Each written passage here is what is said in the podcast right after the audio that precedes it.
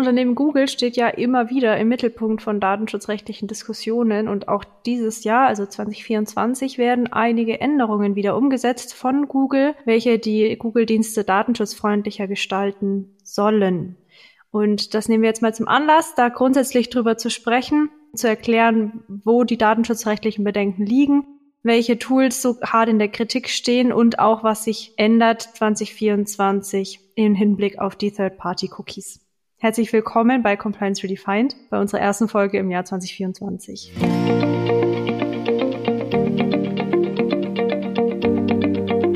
Und wir steigen gleich mit einem Thema ein, was doch, glaube ich, recht große Wellen schlagen wird dieses Jahr über. Google hat ja angekündigt, dass sie im Laufe des Jahres die Third-Party-Cookies in ihrem Chrome-Browser abschaffen wollen. Und da schlägt natürlich jetzt bei allen Werbe- und Marketingverantwortlichen der Puls etwas höher, glaube ich. Aber das ist ja also, dass Google grundsätzlich in der Kritik steht für Cookies, für Tracking, für Nachverfolgung und so weiter, ist ja nichts Neues. Und dementsprechend, Christian, du bist wie immer mit dabei. Hi, Vanessa, noch, hallo. Würde ich vorschlagen, dass wir uns das mal anschauen. Ganz kurz vorweg noch als Disclaimer, also wir haben hier in diesem Podcast nicht unbegrenzt Zeit. Dementsprechend können wir hier natürlich jetzt in manche Punkte nur überblicksartig eintauchen, beziehungsweise halt nicht so tief eintauchen. Fangen wir mal damit an, was ist denn so das letzte große Thema gewesen? Also ich weiß, dass Google Analytics schon lange oder Google an sich eigentlich schon immer irgendwie im Fokus von Datenschützern stand. Aber wir haben ja jetzt, sag mal, seit 2022 auch so ein bisschen so ein offizielles Ergebnis, wo eben Aufsichtsbehörden aus Österreich, Niederlande und Frankreich, also drei Länder, sind äh, alle zu dem Ergebnis gekommen, dass Google Analytics im Speziellen gegen die DSGVO verstößt. Und die haben dafür auch Gründe genannt. Und vielleicht fangen wir damit mal an, Christian, dass du uns grundsätzlich erklärst, Google Analytics ist ja so eins der meistgenutzten Tools von Google.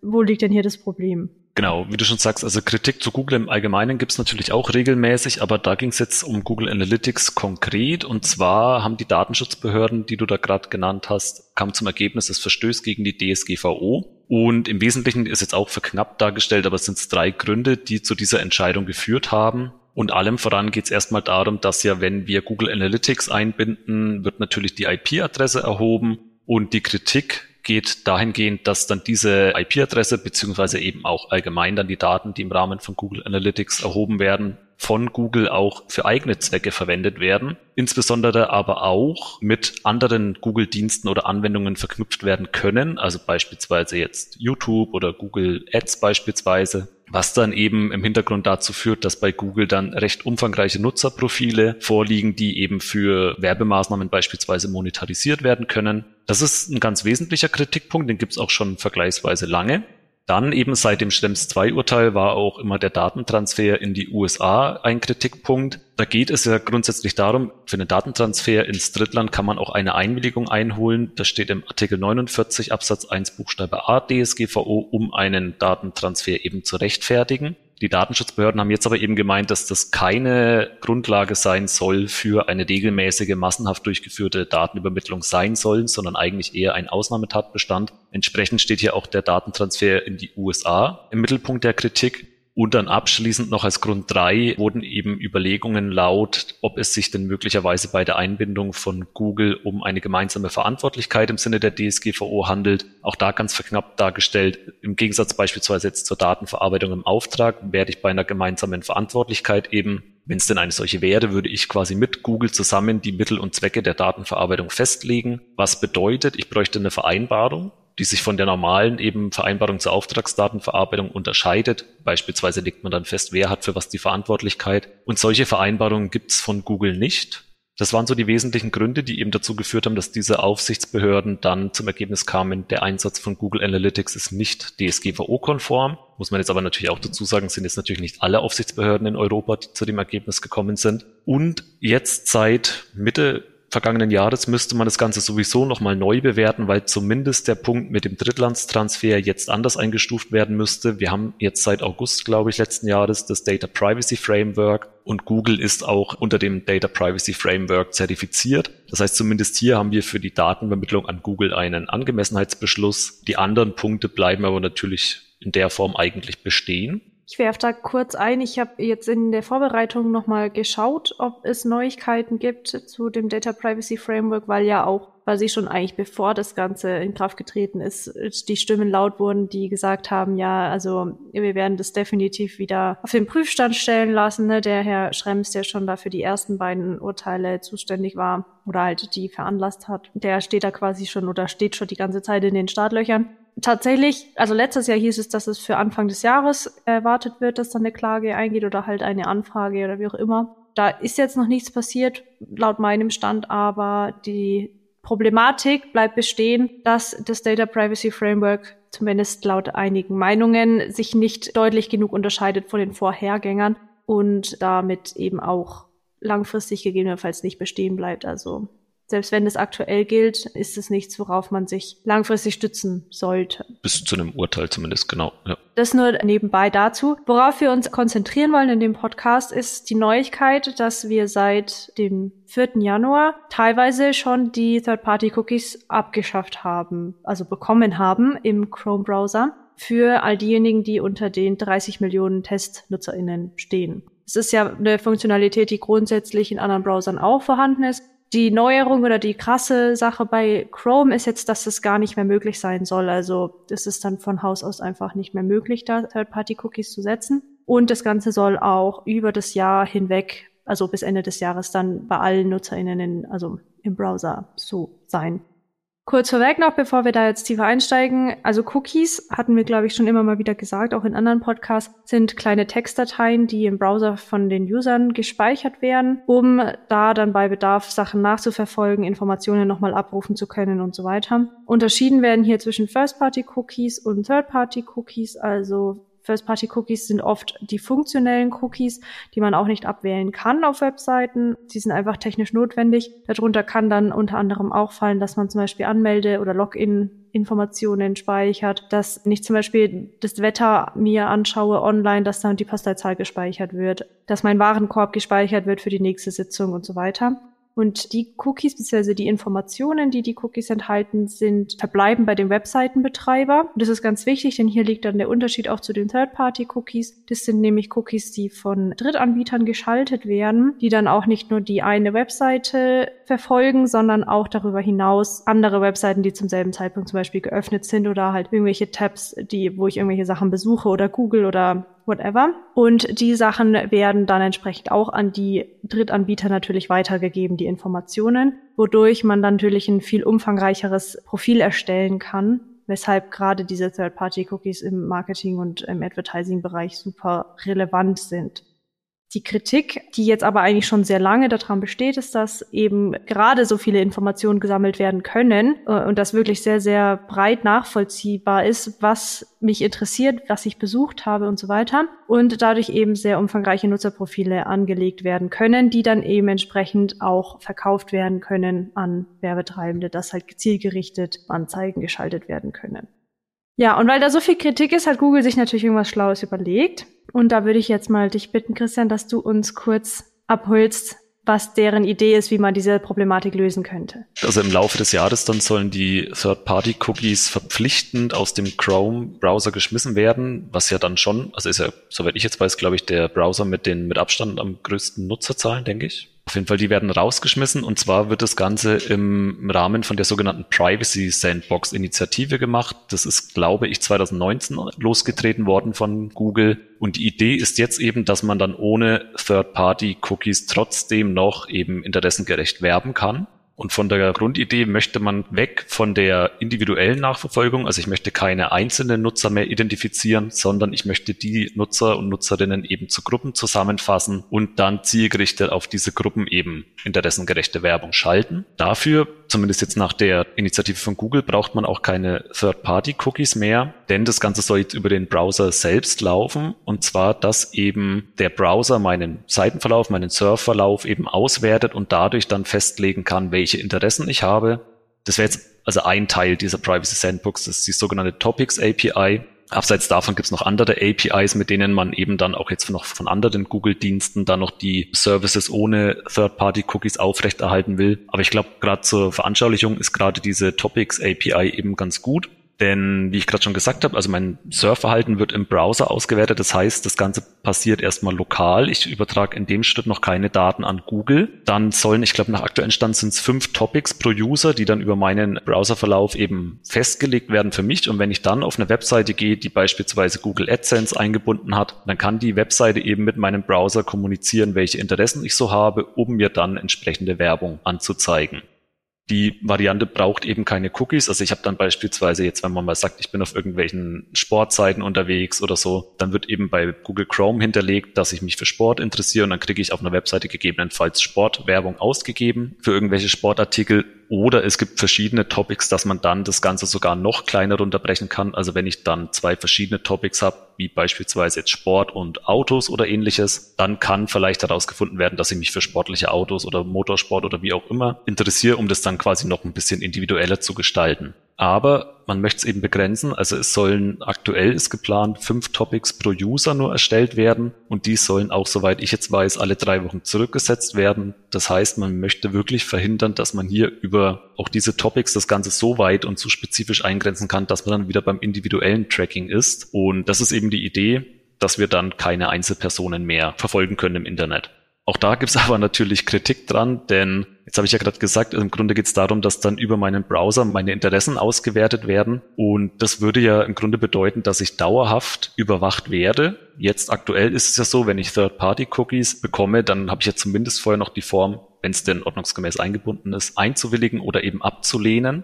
Der Browser würde ja aber eben dauerhaft meine Bewegungen im Netz nachverfolgen und das Ganze dann auch wenig transparent muss man dazu sagen, es ist, glaube ich, möglich, dann in den Browser-Einstellungen das Ganze komplett abzuschalten, so dass ich dann eben nur generische Werbung bekomme, ohne dass es auf irgendwelche Topics zugeschnitten wird. Allerdings kann ich jetzt aktuell gerade nicht nachvollziehen, inwieweit es dann wirklich dieses Tracking komplett stoppt oder nicht. Aber das mal so allgemein zur Kritik aus der Datenschutzperspektive. Und dann ist das Ganze natürlich auch wettbewerbsrechtlich noch relativ interessant, weil Google hat ja schon jetzt eine recht beherrschende Marktstellung oder eine recht große Marktstellung. Und wenn das ganze Interest-Based Marketing dann eben über diese Privacy Sandbox ablaufen soll, dann besteht eben die Befürchtung, dass diese beherrschende Marktstellung von Google dann zusätzlich ausgebaut wird, weil die natürlich das ganze System entwickeln und auch kontrollieren und im Grunde dann eben diese ganzen Topics der unterschiedlichen User und Userinnen halten und entsprechend dann alleine monetarisieren können. Ich mache einen ganz kurzen Exkurs an der Stelle, weil diese Privacy Sandbox beziehungsweise auch der Google Consent Mode, auf den wir jetzt dann gleich noch zu sprechen kommen, unter anderem auch eine Reaktion auf den Digital Markets Act ist und demnach oder nach dem Digital Markets Act wurde Google Search als sehr große Online-Suchmaschine klassifiziert und das bedeutet auch, dass zum Beispiel NutzerInnen klare Informationen darüber erhalten, warum welche Inhalte empfohlen werden und auch die Möglichkeit haben müssen, sich zum Beispiel gegen auf Profiling beruhenden Empfehlungssystemen zu entscheiden. Dann heißt es auch weiter, also ich zitiere gerade äh, von der Seite der Europäischen Kommission, heißt es weiter, dass Werbung nicht auf Grundlage von sensibler Daten des Nutzers angezeigt werden darf, also zum Beispiel was jetzt Ethnik betrifft, politische Meinung oder sexuelle Ausrichtung. Ich glaube, die Liste, da bewegen wir uns dann auch wieder in einem Graubereich. Was sind jetzt sensible Daten, was nicht so? Nicht? Nee, ist schon definiert in der DSGVO, was da reinzählt. Okay. Es gibt Auflagen an die großen Unternehmen, wozu Google Suche, Google Search natürlich dazugehört. Und dementsprechend haben sie hier auch mit der Privacy Sandbox und dem Google Content Manager versucht, darauf zu reagieren, um eben genau dieses individuelle und personalisierte und so weiter irgendwie ein Stück weit aufzuweichen, aber eben trotzdem noch möglichst gute Informationen bereitstellen zu können für alle Werbetreibenden. Nur noch kurz die ganz kleine Anmerkung, dass wir alles, was wir jetzt gesagt haben, eben, dass auf die First-Party-Cookies, die du ja schon erklärt hattest am Anfang, das kann sie natürlich keinen Einfluss. Also die kann man weiterhin natürlich nutzen und die werden auch nicht blockiert von Chrome. Es geht hier wirklich nur um die Third-Party-Cookies dann in dem Fall. Ja, und dann mache ich noch einen zweiten Exkurs, das fällt mir nämlich gerade wieder ein. Es ist aktuell so, also wen das interessiert, was Google da so trackt und interessant findet und so, man kann, wenn man ein Google-Konto hat und das aktiviert hat, dass eben so personalisierte Anzeigen geschaltet werden dürfen. Ich habe das mal gemacht aus Interesse vor paar Wochen, werde das dann jetzt wieder abschalten, aber ich habe dann mal geschaut, was die so, was die mir anzeigen auf meiner Seite, also in meinem Konto kann man das nachschauen und da hat man dann verschiedene Themen, für die man sich interessiert hat zuletzt. Man sieht auch zum Beispiel, welche Marken haben Anzeigen für mich geschaltet. Ich kann sogar die genauen Anzeigen sehen, die ich jetzt zuletzt gesehen habe. Also es ist echt crazy. Und was ich auch machen kann, ist, dass ich sagen kann, möchte gern von der Kategorie mehr sehen und von der Kategorie weniger sehen. Das nur kurz als Exkurs, weil ich das echt spannend finde. Und das ja dann tatsächlich aktiv davon betroffen ist, wenn sowas nicht mehr erlaubt sein sollte, dass man eben gezielt trackt oder halt mir individuell zuordnen kann. Jetzt Überleitung zum Google Consent Mode. Der kommt dann nämlich jetzt tatsächlich auch ins Spiel, denn der Consent Mode ist eine Schnittstelle, die weitergibt an die Google Tracking Tools, was erlaubt ist und was nicht. Also man hat dann den Cookie Banner oder die Consent Management Plattform, wo man auswählt, dies und jenes darf ich oder also möchte ich oder möchte ich nicht. Und diese Informationen müssen ja irgendwie weitergegeben werden. Und bislang hatten wir immer ein bisschen die Herausforderung, dass es oft falsch eingestellt worden ist und dann die Google-Dienste oder allgemein Third-Party-Cookies-Tracking-Dienste schon geladen worden sind, bevor überhaupt eine Zustimmung erteilt worden ist, weil eben dieser Schritt mit der Weiterleitung von den Informationen, was darf ich, was nicht, irgendwie nicht vorhanden war oder nicht eingestellt war oder whatever. Und das soll jetzt eben der Google Consent Mode lösen. Und der ist tatsächlich ab März für alle, die Google Tools einsetzen, auf ihren Webseiten auch verpflichtend. Genau, jetzt in dem Fall dann der neue Consent Mode. Wie du schon gesagt hast, vorher gab es eben oft Probleme, dass Leute dann, die eben selbst die Google Tools eingerichtet haben, die beispielsweise die Einwilligung für Tracking oder es geht ja jetzt auch um Marketing-Tools beispielsweise nicht richtig hinterlegt hatten. Und was der Consent Mode macht, ist eben zwingt die Google Tools im Grunde sich an die Einwilligung zu halten, also dass dann Google Analytics beispielsweise erst losgeht, wenn in Analyseauswertung eben eingewilligt wurde. Auch das muss aber richtig eingestellt werden, das nur, also das muss noch dazu gewesen sein. Was es aber einfacher macht, ist, dass man nicht jeden Service einzeln anwählen muss, sondern man kann jetzt Gruppen machen, wo man dann sagt, okay, wir machen pauschal Werbung, wir machen pauschal Tracking Tracking und dann muss man nicht mehr alles einzeln quasi ansteuern, sondern hat die Cookies dann als Gruppen hinterlegt. Genau, und wie du sagst, also es wird jetzt verpflichtend, eben, das hat auch wieder mit dem Digital Markets Act zu tun. Laut dem, laut dem Artikel 5 vom Digital Markets Act ist es nämlich so, dass die Gatekeeper, also jetzt große Online-Plattformen wie beispielsweise Google, Amazon, Social Media Plattformen wie Twitter und so weiter und so fort oder X, wie es mittlerweile heißt. Die dürfen personenbezogene Daten von Endnutzern nur dann für eigene Zwecke verarbeiten, wenn denn auch ausdrücklich eingewilligt wurde. Auch da gibt es dann eine enge Verbindung zwischen Digital Markets Act und DSGVO, denn die Anforderungen an diese Einwilligung werden aus der DSGVO entnommen, beziehungsweise da wird eben auf die DSGVO verwiesen. Und um diese Anforderung zu erfüllen, ist eben dann der Consent Mode V2 auch verpflichtend einzuführen. Klingt also jetzt im ersten Schritt einfach nach einer Umsetzung der gesetzlichen Anforderungen. Allerdings wird mit dem Consent Mode V2 auch eine neue Funktion oder einige neue Funktionen kommen, die eben dann eine ausbleibende oder eine verweigerte Einwilligung eben weniger schlimm machen sollen für Werbetreibende. Und zwar gibt's grundsätzlich zwei verschiedene Varianten. Einmal gibt's den Google Consent Mode Basic. Das bedeutet wirklich, meine Google Tags feuern erst, wenn ich dann die Einwilligung erhalten habe. Und wenn keine Einwilligung kommt, dann passiert erstmal nichts. Mit dem Google Consent Mode Advanced soll es aber eben möglich sein, dass ich auch bei einer unterbliebenen Einwilligung oder auch bei einer ausdrücklichen Ablehnung von Tracking-Tools beispielsweise trotzdem nicht alle Daten verliere. Also alle Auswertungsdaten. Dafür will Google sogenannte cookielose Pings einsetzen, die dann in anonymisierter Form eben aggregierte Nutzungsdaten liefern sollen, die durch Conversion Modeling und Behavioral Modeling nennen die das, also im Grunde durch KI dann eben ergänzt werden, dass ich auch bei der minimalen Datenverarbeitung eben bei einer unterbliebenen Einwilligung trotzdem auswertbare Ergebnisse, was meinen Traffic auf der Webseite angeht, erhalte. Und genau, das soll im Grunde dann die Lösung sein, um mit den unterbliebenen Einwilligungen umzugehen.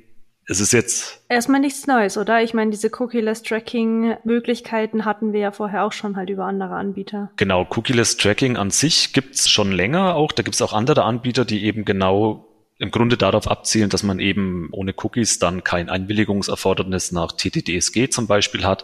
Was jetzt hier aber zumindest ich jetzt in der Form noch nicht kannte, war wirklich, dass auch bei einer, ja, wenn nicht eingewilligt wird oder wenn explizit abgelehnt wird, dass dann trotzdem Daten generiert werden, auch wenn angeblich ohne Personenbezug weil sonstige cookielose Analyse-Tools setzen ja im Grunde allein auf dieses Analyse-Tool. Und hier läuft ja Google Analytics immer noch im Hintergrund, wenn die an, also wenn die Einwilligung kommt, dann läuft ja alles normal weiter über Google Analytics. Und im Grunde ist es dann so, dass ich halt entweder meine vollen Google Analytics Auswertungen bekomme, wenn eingewilligt wird, oder zumindest diese eingeschränkte Auswertung, wenn eben nicht eingewilligt wird. Ich habe jetzt zum Zeitpunkt von der Aufnahme ehrlich gesagt noch nicht genau herausgefunden, wie diese cookielosen Pings anonymisiert werden, weil grundsätzlich ist ja auch die IP-Adresse Bestandteil von diesen cookielosen Pings, zumindest laut auch der Google-Webseite. Und anonymisiert klingt natürlich immer schön, aber im Datenschutz schaut man ja nicht nur, ob anonymisiert wird, sondern auch wie anonymisiert wird. Da geht es ja insbesondere darum, auch wie groß wäre denn der Aufwand, diese anonymisierten Daten wieder einer Einzelperson zuzuordnen. Da habe ich jetzt aktuell noch keine Angaben dazu gefunden, wie genau das vonstatten gehen soll. Und grundsätzlich ist halt auch hier wieder natürlich die Kritik, jetzt habe ich schon extra nicht eingewilligt oder eben explizit Nein gesagt und dann werden trotzdem Nutzungsdaten gesammelt. Entsprechend muss auch, glaube ich, hier mal abgewartet werden, bis das Ganze ein bisschen länger dann auf dem Markt ist und wirklich mal auch ausreichend datenschutzrechtlich bewertet wurde. Also vom Prinzip her steht eben in Frage, ob dann vielleicht möglicherweise doch getrackt wird, obwohl eigentlich keine Einwilligung vorliegt. Okay, das heißt, was hier jetzt versucht wird zu machen, ist, dass wir Google Analytics, also dass wir trotzdem ein halbwegs vernünftiges und verlässliches Dashboard bekommen, beziehungsweise halbwegs vernünftige und verlässliche Zahlen in unserem Dashboard. Das Problem ist ja aber, dass, das hatten wir ganz am Anfang genannt, dass Google Analytics trotzdem weiterhin in der Kritik steht. Also jetzt haben wir zwar geändert, wie wir die Daten bekommen und bekommen sie vielleicht hoffentlich möglicherweise jetzt datenschutzkonform. Aber die Nutzung von Google Analytics an sich ist ja trotzdem immer noch, ist das immer noch problematisch jetzt? Was würdest du sagen, Christian? Ist, glaube ich, ein klassischer Fall von zwei Juristen, drei Meinungen. Also es gibt einige, die sind da nicht abzubringen davon, dass Google Analytics nicht DSGVO-konform ist. Andere sehen es weniger streng. Ist also ganz wichtig vorweg, ist es auf jeden Fall eine Einzelfallbewertung. Also auch wenn man auf der eigenen Webseite Google-Dienste einsetzt, auf jeden Fall immer den Datenschutzbeauftragten mit hinzuziehen und das Ganze mal anschauen lassen. Es gibt ja auch in den einzelnen Google-Tools eine Menge Einstellungsmöglichkeiten, beispielsweise eine IP-Adresse zu maskieren oder ähnliches. Um jetzt nochmal auf die Gründe vom Anfang zurückzukommen, aktuell haben wir das Problem mit dem Drittlandstransfer nicht. Für Google gibt es diesen Angemessenheitsbeschluss. Wie lange der jetzt bestehen bleibt, das müssen wir mal abwarten, aber jetzt mal im Moment besteht dieses Problem in der Form nicht mehr. Was natürlich immer noch wichtig ist, dass wir die, also unabhängig jetzt davon, wie die Google Tools selbst technisch funktionieren, dass wir auf unserer Website die Einwilligung nach den gesetzlichen Vorgaben einholen, das sieht man ja dann trotzdem auch immer noch regelmäßig recht abenteuerliche Cookie-Banner. Also da wirklich darauf achten, dass ich alle Informationspflichten erfülle und eben auch nicht irgendwie über farbliche Ausgestaltungen oder ähnliches versuche. Mehrstufensystem wird auch gestritten. Manche sagen auch, das ist theoretisch okay, wenn es wirklich einen Mehrnutzen bringt. Also wenn ich dann dadurch in der Lage bin, informierter entscheiden zu können. Aber auch da grundsätzlich ist, glaube ich, schon der, die herrschende Meinung, dass eine Ablehnung auf zweiter Stufe eigentlich nicht zulässig ist. Genau, also da auf jeden Fall gucken, dass ich meine Einwilligungen richtig einhole, dass ich dann die Google Tools auch richtig konfiguriere, also dass ich dann, wenn ich keine Einwilligung habe, auch wirklich keine Datenverarbeitung von Google habe, soweit ich das eben als Webseitenbetreiber kontrollieren kann. Das wäre jetzt mal zum einen Punkt und zum Thema mit der gemeinsamen Verantwortlichkeit kann ich jetzt tatsächlich auch relativ wenig sagen. Es ist schon nachvollziehbar die Argumentation der Datenschutzbehörden, ob da jetzt eine gemeinsame Verantwortlichkeit tatsächlich vorliegt, wäre auch mal was, was vielleicht verbindlich zu entscheiden wäre von Rechtsprechung oder von weiteren Aufsichtsbehörden. Aktuell gibt es keine Verträge zur gemeinsamen Verantwortlichkeit. Also selbst wenn ich wollte, könnte ich mit Google keinen abschließen. Und entsprechend glaube ich, ist es auch hier wieder eine gewisse Risikoabwägung, eine hundertprozentige Sicherheit, dass die Google-Tools jetzt DSGVO und TTDSG konform eingebunden sind. Weiß ich nicht, ob es die gibt, aber es gibt auf jeden Fall Maßnahmen, die man treffen kann, um das Risiko so klein wie möglich zu halten.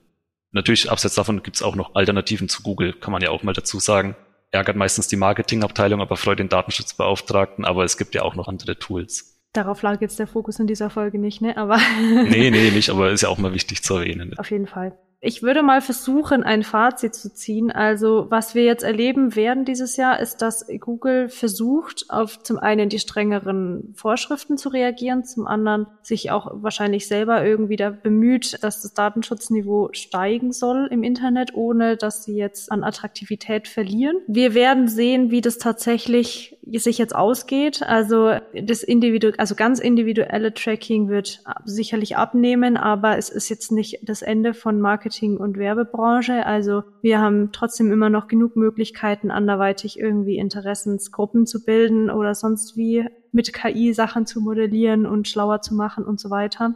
Das Thema bringt auch einfach noch sehr, sehr viel so mit Wir wissen nicht so genau, wie das tatsächlich dann wird in der Praxis über die nächsten Monate. Es wird da mit Sicherheit auch ja Einordnungen geben von irgendwelchen Aufsichtsbehörden, Datenschutzkonferenzen und so weiter. Es wird vielleicht auch schon die ein oder andere Rechtsprechung geben. Das wird sich alles zeigen. Wichtig ist aber an dieser Stelle, dass wir jetzt sowohl mit dem Consent Mode als auch mit dem Tag Manager und dem ganzen Zusammenspiel dieser Google Tools im Prinzip noch mehr Wahlmöglichkeiten haben oder noch mehr Einstellungsmöglichkeiten haben. Und das ist was, weiß nicht, wir haben jetzt Mitte Januar, ab März ist dieser Consent Mode verpflichtend, also anderthalb Monate noch. Es lohnt sich, dass man da jetzt dann halt sich mal mit damit beschäftigt und auch bitte das mit dem Datenschutzbeauftragten machen, dass eben die gewünschten Effekte auch tatsächlich erzielt werden, also dass auch die Einstellungen korrekt vorgenommen werden und das ganze Zusammenspiel vernünftig funktioniert. Und da stehen wir natürlich auch gern zur Verfügung. Ich glaube, das Fazit ist auch hier, wie bei so vielen Themen, dass man das pauschal nicht beantworten kann, was jetzt hier gut und richtig und falsch oder sonst was wäre, sondern das ist immer ein Stück weit eine Einzelfallentscheidung. Und es wird aber durchaus, glaube ich, die Werbewelt ein bisschen aufrütteln. Third-Party-Cookies sind ja nicht komplett abgeschafft. Es gibt die ja noch in anderen Browsern. Das betrifft ja jetzt erstmal nur Google Chrome. Also wir werden sehen, inwiefern die anderen da vielleicht auch verpflichtend mitziehen. Also im Sinne von, dass sie das auch verpflichtend machen, dass es keine Third Third-Party-Cookies mehr gibt. Und nachdem Google ja doch relativ große Marktstellung hat, glaube ich, wird es schon seine Kreise ziehen. Ich glaube, auch an dieser Privacy Sandbox sind, glaube ich, auch noch andere Hersteller beteiligt. Ich bin mir jetzt aber nicht sicher, weil es war auf jeden Fall, glaube ich, mal ein branchenweiter Ansatz, dass man eben weg wollte von den Third-Party-Cookies. Weiß jetzt aber nicht, will jetzt nichts Falsches erzählen, ob da noch irgendwer anders mit beteiligt ist. Also man versucht, glaube ich, auf jeden Fall auch noch andere Browser als Google Chrome mit ins Boot zu holen. Und ich glaube, von Safari hat man schon eine Absage kassiert, ich bin mir nicht sicher. Wäre ja grundsätzlich aus Datenschutzsicht schon zu begrüßen, wenn die Third-Party-Cookies ein bisschen eingeschränkt werden. Hm. Damit würde ich sagen, verabschieden wir uns für diese Folge. Das war, ich finde es ein sehr spannendes Thema. Ich denke, wir könnten irgendwann in den nächsten Monaten mal noch ein Update dazu geben, wenn das dann tatsächlich alles durch ist und vielleicht mehr als in Anführungsstrichen nur 30 Millionen NutzerInnen betroffen sind von dieser Third-Party-Cookie-Abschaltung und dann der Consent-Mode verpflichtend geworden ist und so weiter. Dann werden wir mal sehen, was sich getan hat effektiv. Aber es bleibt weiterhin spannend. Und ich freue mich auf die nächsten Folgen und wünsche Ihnen ein erfolgreiches 2024 und wir hören uns bis zum nächsten Mal. Bis zum Tschüss. nächsten Mal. Ciao.